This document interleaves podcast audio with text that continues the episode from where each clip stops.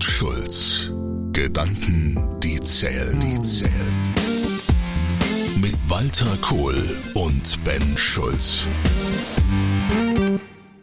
German Angst und Bedenkenträgerei. Ein Mühlstein im Unternehmensalltag, insbesondere in der Transformation. Die Challenge. Der Begriff German Angst bezeichnet den Hang der Deutschen zum Grübeln sowie ihrer merkwürdigen, für viele außerhalb von Deutschland nicht nachvollziehbaren Zukunftsangst. German Angst, ich habe danach mal gegoogelt, was bedeutet das eigentlich konkret? Bedenken hat ja jeder Mensch von Zeit zu Zeit. Das ist nicht neu, das kennen wir. Das ist mit dem Begriff German Angst auch eigentlich nicht gemeint.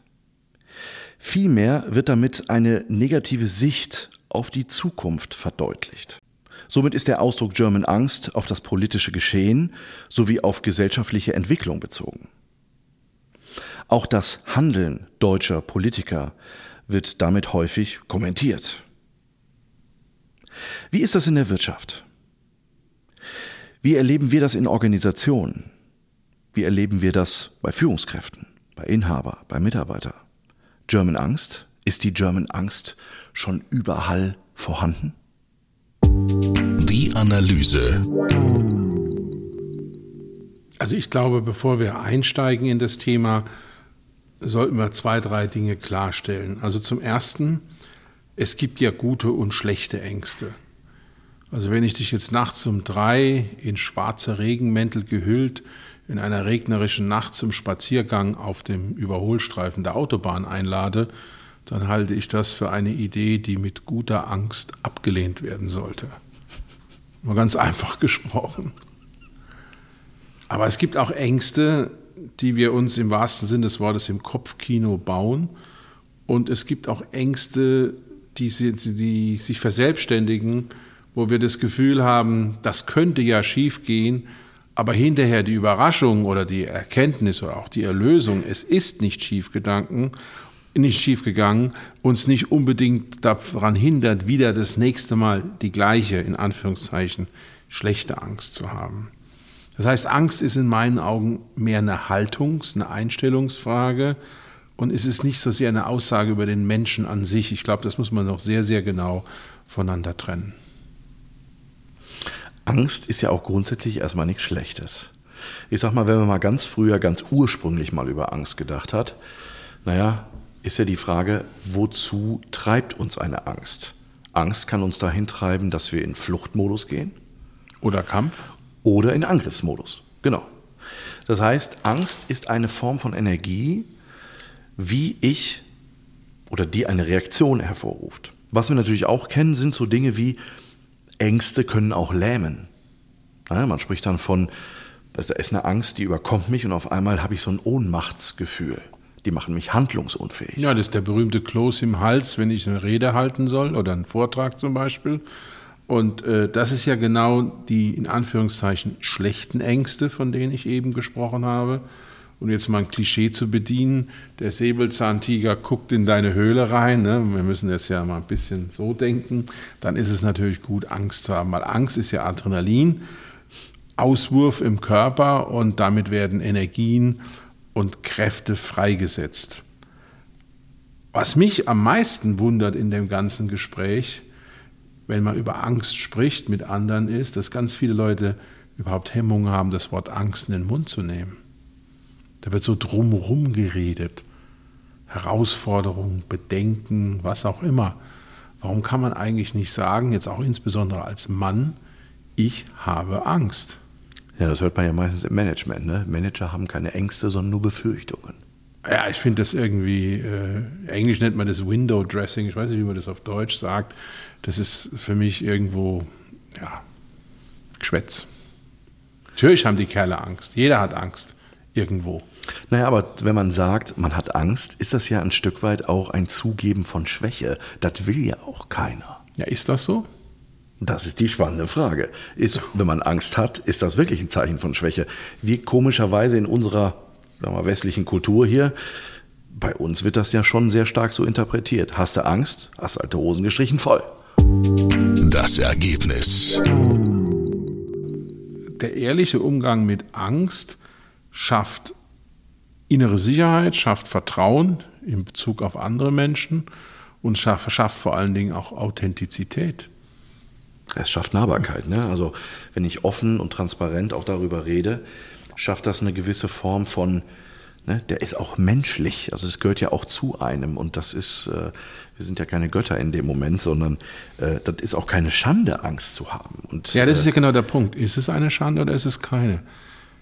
die ich Frage ist, wie, wie sind wir erzogen worden? Also ich glaube, nee, ich würde nicht sagen, wie sind wir erzogen worden. Entschuldigung, ich würde sagen, um was für eine Art von Angst geht's? Glaubst du nicht, dass auch Erziehung eine Rolle spielt? Weil ich, wenn ich an so eine, so eine Sache kenn, äh, denke wie, keine Ahnung, der Großvater sagt zum Enkel oder der Papa sagt zu seinem Sohn, äh, Indianer kennt keinen Schmerz oder bist ein Mann oder eine Maus? Ja, okay, gut. Aber ganz ehrlich, ab einem gewissen Alter ist die Halbwertzeit von solchen Sachen auch abgelaufen. Also äh, ich bin da ein bisschen, hm, wie sage ich das jetzt richtig, ich bin da ein bisschen eindeutig und sage, man kann sich auch nur so lange hinter seinem Großvater verstecken. Ab einem gewissen Alter ist es dann auch vorbei. Dann ist es noch die graue Eminenz, ja, das stimmt schon. Nee, nee, das ist auch dann eine Entschuldigung. Ne? Ich bin so und so aufgewachsen und äh, ich will das mal an einem Beispiel aufzeigen, warum ich das so argumentiere. Äh, ich bin ja in einem Haushalt groß geworden in den 70er Jahren, die extrem vom Terrorismus betroffen waren. Wir hatten hunderte von Morddrohungen, Polizisten wollten nur selten bei uns Schicht am Haus, also Objektsicherung machen, weil die Familien Angst um die Leute hatten. Viele Menschen in meinem Umfeld oder im Umfeld unserer Familie sind ermordet worden. Es waren ja bürgerkriegsähnliche Zustände, in die ich da hatte. Und ich weiß noch, als Kind habe ich, also ich rede jetzt so 10, 12 Jahre, das war Mitte der 70er Jahre, eine irre Angst nachts alleine in meinem Bett, weil da guckte man durch das Fenster raus und da waren so Nebelschwaden in so einem Baggerweiher in der Nähe und im Hintergrund konnte man die Maschinenpistolenschüsse hören von einer Polizeischießanlage. Ich hatte immer diese Angst, jetzt kommen sie und holen dich. Ich hatte Angst vor Dunkelheit. Und die Angst vor Dunkelheit hat sich gelegt, schlagartig, wie ich im Oktober 82 zur Bundeswehr gekommen bin, in ein Jägerbataillon. Und das allererste, was wir gemacht haben, war Nachtausbildung. Also nachts durch den Wald, irgendwo dunkel, finster und man wurde angegriffen im Wald. Und das war für mich ein Schlüsselmoment, dass ich gelernt habe, ich habe diese Angst aus dieser Vergangenheit, aber ich muss mich jetzt entscheiden. Bleibe ich in meiner Vergangenheit oder akzeptiere ich, dass ich jetzt diesen Sprung ins Dunkle, ins Nichts wage und meine Angst überwinde? Und das ist für mich ein ganz wichtiger Punkt. Viktor Frankl, der ist ja einer meiner Helden, haben wir in einem anderen Podcast, hatte Angst vom Fliegen. Was hat er gemacht? Einen Pilotenschein für eine Cessna und Bergsteigen als Hobby. Das, ist doch nenne geil, ich mal oder? Konfrontationstherapie. Nein, nein, aber das ist ja genau der Punkt. Ich hatte eine schlechte Angst. Kopfkino. Wenn wir mal die Brücke nochmal schlagen zu dem Wort German Angst, ähm, da ist ja auch eine ganz besondere, etwas ganz Besonderes natürlich auch mit gemeint. Dieses Thema von, naja, wir sind ja bekannt dafür, ich sage immer, äh, wenn wir Licht am Ende des Tunnels sehen, machen wir einen Tunnel länger. Der ist gut, der Spruch. Ja, also das ist ja so ein, das ist ja, äh, da, dafür sind wir ja wirklich bekannt und das zeigt natürlich auch, äh, ohne jetzt ins Detail gehen zu wollen, aber wenn ich mir so die letzten zwei, zweieinhalb Jahre angucke, naja, könnte man schon den Eindruck haben, äh, wir machen auch von Woche zu Woche und von Monat zu Monat den, Tunnel- den Tunnel auch ständig länger. Ja gut, es hat natürlich auch historische Gründe. Wenn ich jetzt das Leben meines Großvaters angucke, der ist Ende der 1880er geboren, äh, 1975 gestorben. Äh, der hat ja zwei Weltkriege mitgemacht, einen Bombenkrieg im Zweiten Weltkrieg. Ludwigshafen ist ja eine der meist zerstörten Städte gewesen. Hat seinen ältesten Sohn im Krieg verloren, hat in der großen Inflation alles verloren, wirtschaftlich gesehen. War französische Besatzungszone, zweimal Soldat da kann man schon verstehen, dass die Leute Angst haben. Aber jetzt kommt für mich eine Kuriosität. Es gibt ja andere Länder, die ähnliche Erfahrungen hatten. Polen zum Beispiel, die Tschechen. Ich habe noch nie von Polish-Angst gehört oder Czech-Angst. Also irgendwie hat das schon eine besondere Verbindung zu unserer Kultur und äh, zu, zu Deutschland im weiteren Sinn des Wortes. Ja, auch zu unserer Geschichte, glaube ich auch. Das kann ich mir schon vorstellen. Und äh, ja, ähm, und das ist ja sicherlich so. Also da haben wir mal so ein Beispiel. Äh, wenn wir mal in die äh, in das Thema gucken, Start-up-Szene oder Unternehmertum und und und und vergleichen das mal mit anderen Kulturen. Ach, Beispiel, äh, wenn du hier heute bist ja eigentlich als Unternehmer oder als Selbstständiger, ähm, wenn du zur Bank gehst und äh, du willst Mensch, einen Investitionskredit haben und was weiß ich nicht noch. So, und ganz schlimm ist es vor allen Dingen, wenn du mal dann vor ein paar Jahren schon mal eine Selbstständigkeit hattest, die dir irgendwie vor der Wand gefahren hast. Ja, dann bist du ja tot. Dann ist ja vorbei. Weil wir auch dieses beschissene, ich sage jetzt ganz bewusst, beschissene Insolvenzrecht haben. So, aber sag mal, und wenn wir jetzt mal in eine andere Kultur gehen, ne, ich gucke mir mal so den amerikanischen Bereich an. Ja, gehen auch nach England, ist schon ganz anders. Die völlig offen und die sehen das als, ja, hast Erfahrung gemacht, alles super. Ähm, ja, äh, auch schon mal finanziell, äh, vielleicht auch schon mal richtig in die Scheiße gegriffen und ja, war eine Lernkurve, super. Deswegen bist du ne, prädestiniert eigentlich, dann wird wahrscheinlich beim zweiten Mal das anders laufen. Also auch ganz anders mit dieser Thematik umzugehen. Auch dieses Probier aus, mach, tu, ich gratuliere dir, ne? So, aber hier, wenn du Menschen hast, die sagen, Mensch, ich will mich selbstständig machen und, und da hörst du erstmal so aus dem Bekannten- und Freundeskreis ganz viele Leute drumherum, ey, willst du das wirklich machen? Überleg doch mal. Erstmal werden dir die Gründe Job? genannt, warum es nicht ja, geht. Ja. Es werden dir nicht die Gründe genannt, warum es gehen könnte. Und ich weiß noch, wie ich ähm, mich das erste Mal als Unternehmer betätigt habe, meine ersten Bankgespräche. Also, das war für mich also erschütternd. Die wollten dann einen Businessplan sehen. Na ja, gut, wie machst du als Gründer einen Businessplan? Und äh, dann haben sie irgendwelche Entscheidungen getroffen, die aus meiner Sicht völlig absurd waren.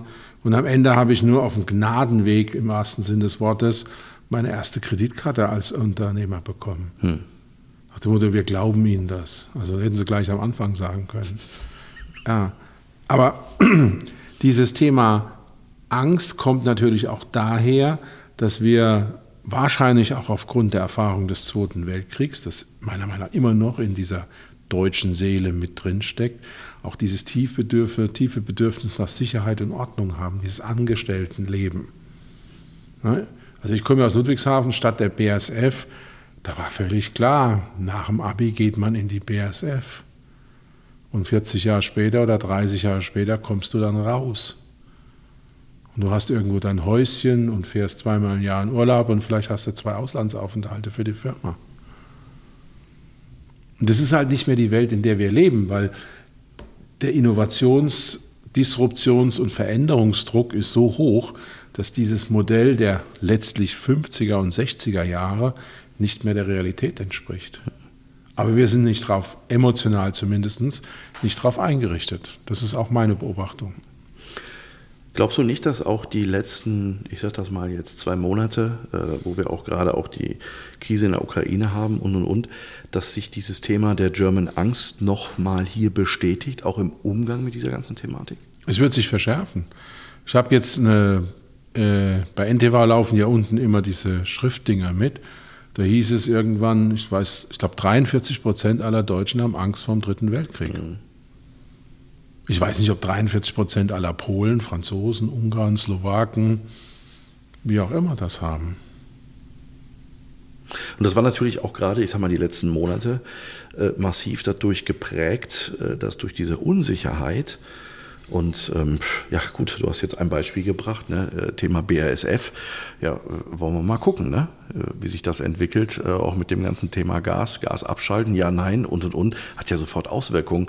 Und dass Menschen drumherum, äh, auch in der Gesellschaft, und das war ja schon ein Punkt, auch ich sag mal, die letzten zwei Jahre mit der Pandemie, wir haben ja viele, ich glaube, das hast du mal gesagt, viele Zeiten auch gehabt, und jetzt auch in, in diesen Zeiten, das war ja so fast schon apokalyptische Informationen, durch die wir da durchgelaufen sind in den letzten zwei Jahren, was wir so in der Form ja viele nicht kennen. Ne? Du hast mal gesagt, wir sind ja Friedenskinder und wir kennen ja diese Zeit auch, diese Extremen, auch was Krieg angeht und so, das ist ja für uns auch völlig neu.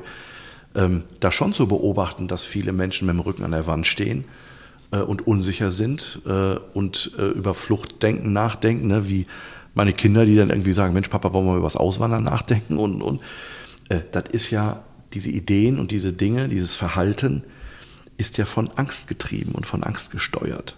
Ja, nochmal. Ab wann ist eine Gesan Angst eine ungesunde und ab wann ist sie noch eine gesunde Angst? Ich meine, das, das, ist, das ist, glaube ich, für mich die entscheidende Frage. Da macht die Dosis das Gift. Mhm. Und ab wann verselbstständigen sich Ängste? Es gibt ja auch klare Forschung und Aussagen, dass man sich, wenn man sozusagen alle halbe Stunde irgendeine Krise neu sich im Internet oder in sozialen Medien oder wo auch immer anguckt, auch in so eine eigene Art Echokammer bewegt. Also man Angst hat auch was mit emotionaler Hygiene zu tun. Hat auch was mit Trotz zu tun. Und zwar Trotz im Sinne von trotzdem. Und Bedenkenträgerei ist natürlich auch eine elegante Form von Ablehnen von Verantwortung. Das ist die berühmte Ja-Aber-Technik. Ich habe mal in Frankfurt für eine NGO gearbeitet, die im Nachhaltigkeitsbereich war und da war eine Wirtschaftsprüferin einer großen, einer von den Big Four äh, dabei und die hatte ein Wort, das war dann auch sozusagen ihr Spitzname ab einem gewissen Punkt in dieser Arbeitsgruppe, das hieß Störgefühl. Ja, ist ein klasse Vokabel, ne? Das ist so von, naja, nicht so ganz toll bis zu Katastrophe, wunderbar flexibel aufpumpbar. Und das ist für mich die Inkarnation von German Angst. Dieses Spielen bis hin zur Manipulation mit Störgefühl. Weil es ist nicht greifbar. Und du hast ja eigentlich immer recht. Weil es gibt ja nur zwei Möglichkeiten. Die eine Möglichkeit ist, es bestätigt sich. Also es war richtig, das Störgefühl. Wunderbar, ich bin toll, habe Störgefühl gehabt. Und die andere, es bestätigt nicht, es bestätigt sich nicht. Und dann heißt es, na gut, dass ich es trotzdem gesagt habe und ich bin ja heilfroh, dass es nicht sich bestätigt hat. Das heißt, mit diesem unsäglichen Begriff Störgefühl baue ich mir ja eine uneinnehmbare Festung und werde damit zum institutionalisierten Bedenkenträger. Mhm. Wenn ich dann noch einen fixen Job habe, der mir sozusagen routinemäßig mein Gehalt zahlt, weil ich ja auch keine unternehmerische Verantwortung übernehme, bin ich ja perfekt geparkt. Fußball nennt man das Abseits, meiner Meinung nach. Weißt du, was mir gerade auffällt? Äh, wir zwei werden ja, um bei anderen Störgefühlen auszulösen, äh, ja auch noch bezahlt. das ist ein guter Punkt. Naja, meinst du, ich sollte mich jetzt zurückhalten mit dem Thema Störgefühl? Naja, ich sollte es nicht so viel auf diesem Wort rumreiten, weil ich finde das Wort eigentlich ziemlich geil und dafür bezahlt zu werden, finde ich auch ziemlich cool. Also daher äh, Störgefühle bei anderen auszulösen. Ich glaube, es, ich sag mal, es gibt ja auch bei Störgefühlen, genauso wie bei der Angst, hm. gibt es ja auch eine positive Seite. Ja, natürlich. Aber ich habe jetzt ja bewusst und sehr pointiert von einem Störgefühl gesprochen, das letztlich die Generalentschuldigung ist, sich gegen alles Neue, andere, was gegen den bisherigen Trend, Erfahrungen haben wir immer schon so gemacht, all diese typischen Sachen, sich wendet. Hm. Das war ja mehr der Fokus hm. meines, meiner Interpretation von Störgefühl her. Mir fällt ein Satz ein, den hat äh, äh damals mein Ausbilder in, äh, in der Business Coach Ausbildung immer gesagt der hat immer gesagt, Angst ist ein schlechter Berater. Wie siehst du das? Jein. Nochmal, es gibt gute Ängste. Stichwort, wir gehen nachts um drei auf der linken Spur in der Autobahn spazieren. Da finde ich, Angst ist ein verdammt guter Berater. Glaubst du nicht, dass es einen Unterschied gibt zwischen ich habe vor etwas Respekt und ich habe vor etwas Angst? Respekt ist jetzt in meinem Verständnis, das ist eine sehr subjektive Deutung des Wortes, äh, deutlich schwächer wie Angst. Mhm. Ja. Und Angst ist ja etwas, was körperlich sich manifestiert. Mhm. Du kriegst schwitzige Hände, du kriegst einen roten Kopf, du hast einen Kloß im Hals, du hast Magenschmerzen, wie auch immer. Das hast du mit Respekt und Bedenken nicht. Und Angst ist was sehr Konkretes. Ich, hatte, ich habe einen guten Freund aus Amerika und der hat Höhenangst.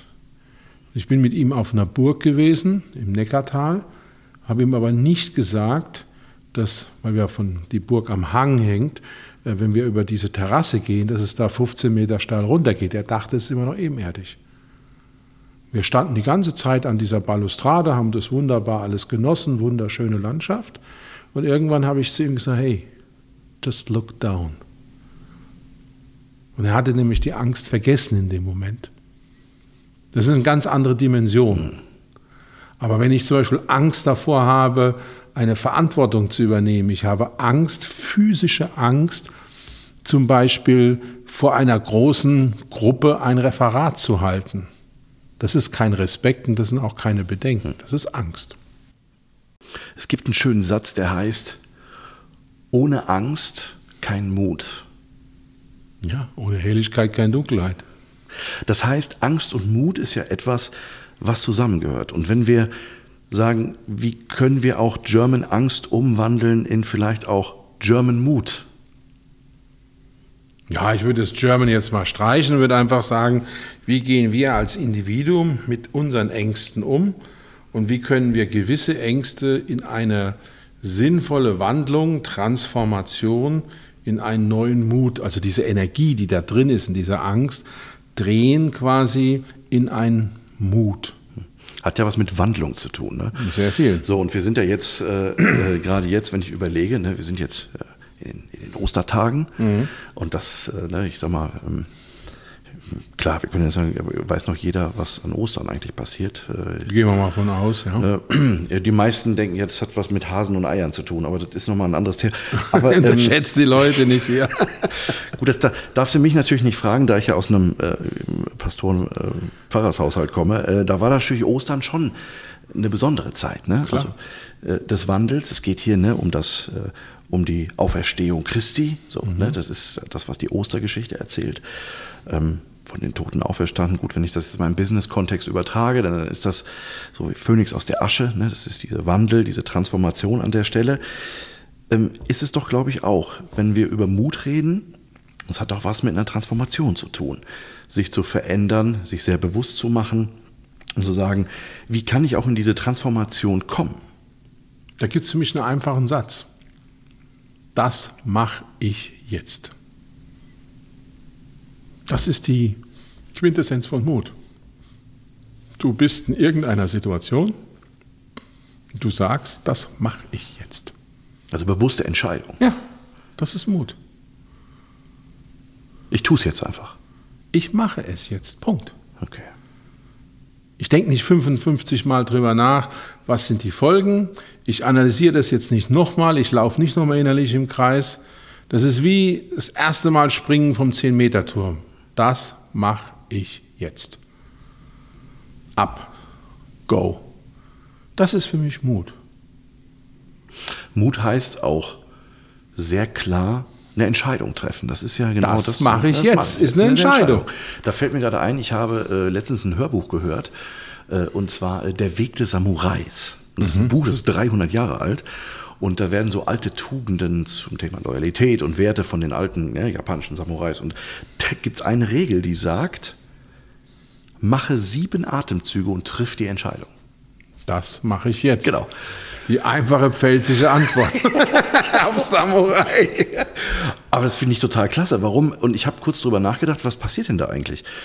Naja, ich sag mal, wenn wir Dinge aus der Intuition entscheiden, mhm ähm, ist natürlich oftmals unser Kopfkino nicht angesprungen. Und wir kennen alle diese Situation, wir treffen eine Entscheidung, wir treffen vielleicht sogar eine Fehlentscheidung und sagen hinterher, naja gut, mein Bauchgefühl hat mir eigentlich damals schon gesagt, ich hätte es nicht machen sollen. So, das ist so dieses Thema Intuition.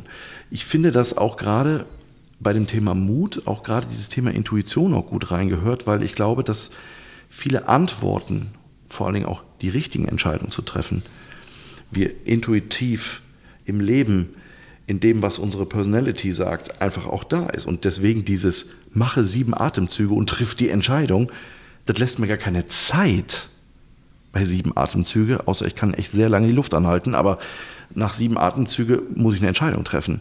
Das tue ich dann aus der Intuition auch heraus, oder? Da bin ich nicht so ganz bei dir. Also vielleicht bin ich auch nicht äh, der Experte für Samurai und ich glaube auch nicht, dass die Business-Entscheidungen haben fällen müssen. Die haben andere Entscheidungen fällen müssen. Ich glaube, Entscheidungen müssen zweimal vorbereitet oder zweifaches vielleicht besser vorbereitet werden. Erst im Kopf und dann im Herzen. Das ist das, was du als Intuition beschreibst. Jetzt haben wir das vorbereitet. Wir haben unsere SWOT gemacht. Ich bin jetzt im Kopf. Wir haben dies und das und jenes. Alles gut. Jetzt sind wir innerlich zerrissen. Das ist ja dieses Thema innere Konzert. Ne? Mhm. Wie so ein Orchester. Die Geigen spielen dies und die Tuba spielt das und das Cello nochmal was ganz anderes. Kakophonie nennt man das. Jetzt kann ich endlos rumrühren oder ich ziehe einen Strich und sage, ich habe mich im Rahmen meiner Möglichkeiten gut vorbereitet und jetzt treffe ich diese Entscheidung. Jetzt mache ich das. Wir hatten zum Beispiel bei uns eine Entscheidung vor wie vielen Jahren, äh, kaufen wir einen koreanischen Werkzeugbau oder lassen wir unser altes Modell? Es gab viele Gründe zu sagen, wir gehen der Wertschöpfung tiefer. Es gab aber auch andere Gründe zu sagen, wir wollen keine große Fixkosteninfrastruktur. Wir wollen mit unseren Lieferanten, unseren Möglichkeiten im Beschaffungsmarkt Korea flexibel bleiben. Und dann war eben irgendwann ganz klar, was ist jetzt die Entscheidung? Wir haben uns dagegen entschieden. Das mache ich jetzt. Und alle wichtigen Entscheidungen sind so. Warum haben wir den geheiratet oder die geheiratet, die wir geheiratet haben? Irgendwann war klar, das mache ich jetzt.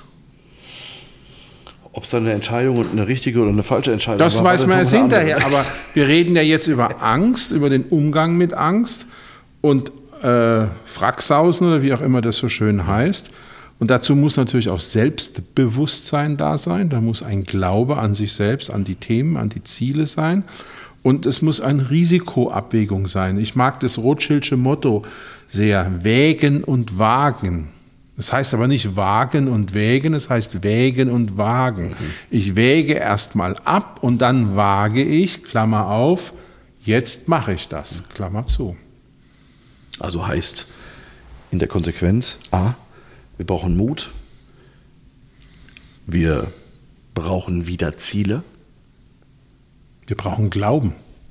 Wir müssen an das glauben, was wir entscheiden. Brauchen Glauben, ja. Weil wenn wir an etwas entscheiden, an das wir nicht glauben, ist es meiner Meinung nach schon von vornherein zum Scheitern verurteilt. Weil sind wir nicht überzeugend, dann ist es Larifari, bringt nichts. Und nach dem Glauben, wir brauchen Hoffnung. Ja, und Ausdauer und manchmal auch Leidensfähigkeit. Weil der Weg ist im Regelfall länger, im Sinne von Zeit, die Hürden sind größer und die Kosten sind höher. Wenn man sich das noch mit einpreist in die Entscheidung als Puffer, glaube ich, ist man ganz gut beraten. Was würdest du sagen, ähm, und du hast äh, ne, erwachsene Kinder, für mich die Frage, was heißt denn auch, oder was würdest du sagen, wenn es darum geht, wie prägen wir eigentlich die nächste Generation, dass dieses Thema German Angst vielleicht auch ein Stück weit mehr und mehr einfach auch verschwinden kann? Durch Vorleben, ganz einfach. Ich meine, was machen Kinder? Kleine Kinder machen das, was die Großen machen. Ne? Und ich habe meinem kleinen Sohn damals Kindergarten gesagt, irgendwas, ich weiß gar nicht mehr genau was, äh, macht man nicht. Und dann guckt er mich an mit einem großen Lächeln und Grinsen und sagt, Papa, ich mache dir doch alles nach. Touchdown, ne? Was willst du da noch sagen? Ja. Da kannst du sagen, okay, Botschaft angenommen. Ende. So ist das. Das heißt, es ist dir ganz klar der Appell, wir müssen wieder Vorbilder sein für Haltung, Vorbild in Haltung und Pflichterfüllung. Ich weiß noch, diesen Satz habe ich auf der Kampftruppenschule in Hammelburg 82, nee, 83 war es, auf dem Offizierslehrgang gelernt. Ich war damals genau 20 mir ist innerlich sind die Pickel hochgekommen. Ne? Steht da ein Oberstleutnant, älterer Herr, statt äh, Ausbildung und sagt, meine Herren, der deutsche Jägeroffizier ist ein Vorbild in Haltung und Pflichterfüllung. Mit 20 möchtest du aufstehen und schreiend den Saal verlassen. Also, ah, wie schlimm wird es eigentlich noch? Ne? Aber verdammt normal, genau so ist es. Das ist ja das, alles, was wir hier besprechen in diesen Podcast-Runden, Führung und so, das zentriert ja sich alles immer wieder auf diesen Punkt. Und da brauchen wir auch keine großen Management-Kategorien. Äh, In meinen Vorträgen habe ich da ein schönes Beispiel, ein historisches Beispiel von jemandem, der völlig unverdächtig ist, ein liberaler oder ein wie auch immer gearteter, weichgespülter Typ zu sein, nämlich Napoleon Bonaparte. Und bei Napoleon war es ja üblicherweise so, dass man Kriege geführt hat. Der war ja da sehr aktiv und der hatte jede Menge Marschälle, also oberste Generalsstufe, die er auch sehr dezentral führte. Das heißt, die haben Aufträge bekommen und mussten dann in Anführungszeichen zurückkommen mit gewonnenen Schlachten. Und eines Tages ergab es sich, dass eben einer dieser Marschälle eine Schlacht nicht gewonnen hat. Kommt nicht gut bei Napoleon, um es mal ganz höflich auszudrücken. Der Marschall ist dann der Überlieferung nach zu Napoleon gegangen und hat ihm dann 17 Gründe in Anführungszeichen präsentiert, Wetter schlecht, dies und das, Männer haben das und das nicht gemacht, warum er die Schlacht verloren hat. Und der Überlieferung nach hat Napoleon ihn nur kurz angeguckt und hat folgenden Satz gesagt. Marschall, es gibt keine schlechten Soldaten, es gibt nur schlechte Offiziere. ja, ist gut, oder? Und das ist genau der Punkt, auf den ich raus will. Und dann können wir auch über Angst reden, weil wenn ich als Vorgesetzter, als Unternehmer sage, die jetzige Zeit bereitet mir Angst, dann kann ich auch in einen Dialog über Angst mit meinen Mitarbeitern gehen, ohne mich gemein zu machen, aber auf einer gemeinsamen Vertrauensebene. Und dann lassen wir aus diesem großen Luftballon German Angst schon mal ein bisschen Luft raus. Kohl und Schulz. Gedanken, die zählen, zählen. Walter Kohl und Ben Schulz.